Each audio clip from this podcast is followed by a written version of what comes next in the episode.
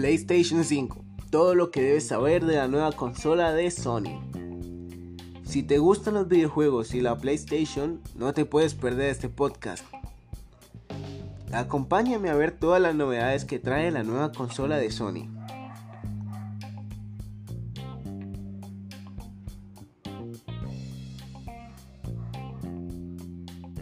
La PlayStation 5, o conocida simplemente como Play 5, es la nueva apuesta de Sony para el mercado y sale a la venta el 19 de noviembre en Colombia y en España. Y el 12 en otras regiones como los Estados Unidos, Japón, Australia, México, Corea del Sur y Nueva Zelanda. Con el precio de 499 euros o 499 dólares en su versión estándar es decir, la que tiene un soporte óptico.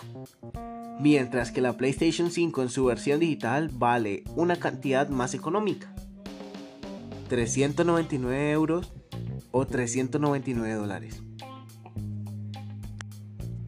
La nueva videoconsola que ofrecerá Sony tiene por mando ya el conocido DualSense y es una máquina que tiene por objetivo de ofrecer un nuevo salto en lo gráfico en PlayStation 5 con respecto a su antecesor, la PlayStation 4, y situar como estándar la resolución 4K para la ejecución de videojuegos y en muchas ocasiones también los 60 FPS.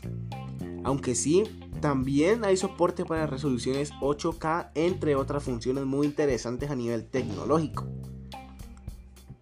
Las últimas características anunciadas para la PlayStation 5 hablan de que la consola de Sony contará con un chip ADM Ryzen de 8 núcleos para la CPU basado en la arquitectura Zen 2 de 7 nm y que ofrecerá 8K de resolución. Además Play 5 cuenta con unos tiempos de carga muy reducidos gracias a que su disco es SSD. Presentará retrocompatibilidad con PlayStation 4 sonido 3D, lector para juegos físicos y soporte para el actual PlayStation Virtual Reality. Todo ello disponible en España a partir del 19 de noviembre, o sea, el día de hoy. Pero, ¿es recomendable comprarla apenas salga? Los expertos del mercado señalan que lo recomendable es esperar unos meses después del lanzamiento de la PlayStation 5 para que Sony atienda el feedback de los clientes con sus sugerencias y problemas y así mejorar la PlayStation. Dicen que esta práctica fue hecha antes también por Sony para las consolas de PlayStation 4 y la PlayStation 4 Pro. El objetivo de la consola de videojuegos escalable de Sony es ofrecer consolas con una, arquitectura relativamente similar, pero sin ofrecer un cambio de rendimiento que sea perceptible. Algunos rumores apuntan que la Play 5 que salga a fines de 2020 va a ser el modelo base de la Play 5 Pro, ya que esta vendría a usar un hardware parecido a la del lanzamiento, pero con dos centros GPU trabajando a la par.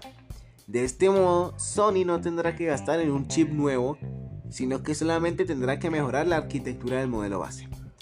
Así que como consejo sería comprar después la PlayStation 5 si estás obsesionado, si tienes muchas ganas, y tienes ansiedad para tener una PlayStation 5, mejor espera que Sony lea las sugerencias del público. Para que Sony atienda lo que el público quiere y así poder sacar una versión de PlayStation 5 que agrada a todo el mundo, incluyendo a ti que la quieres comprar. Y si ya la compraste, pues te felicito. Igual, si te gustó este podcast, quiero que me ayudes en este proyecto, eh, que lo compartas, que lo difundas. Así me ayudas a mí.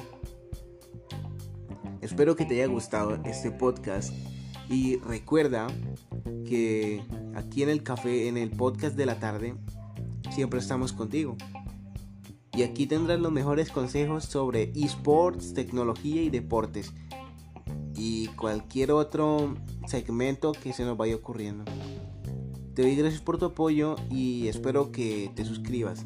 Te doy muchas gracias y nos vemos en una próxima ocasión. Nos vemos. Thank you.